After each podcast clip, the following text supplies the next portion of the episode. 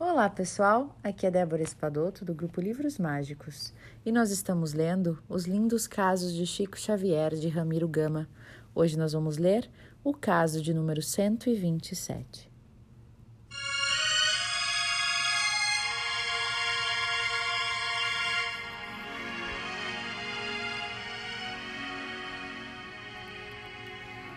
Chapéu à prestação.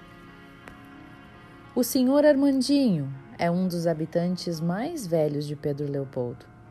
Foi companheiro de infância do senhor João Cândido, progenitor do Chico.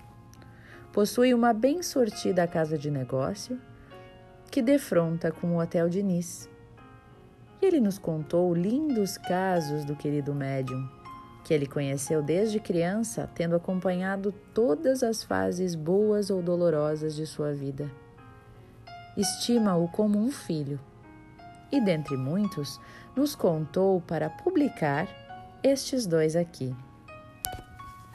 O Chico foi sempre uma criatura muito bondosa, prestativa, humilde, pobre e honestíssima. Numa ocasião, deveria acompanhar o Dr. Rômulo Joviano, seu chefe, a uma excursão longe de Pedro Leopoldo e, porque não possuía um chapéu, me procurou. Como sabe, meu negócio tem de tudo, desde alimento até vestuário. E ele me pediu, humildemente, para lhe vender um chapéu à prestação.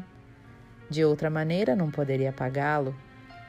Eu atendi com alegria, pois tudo que me comprova paga-me pontualmente.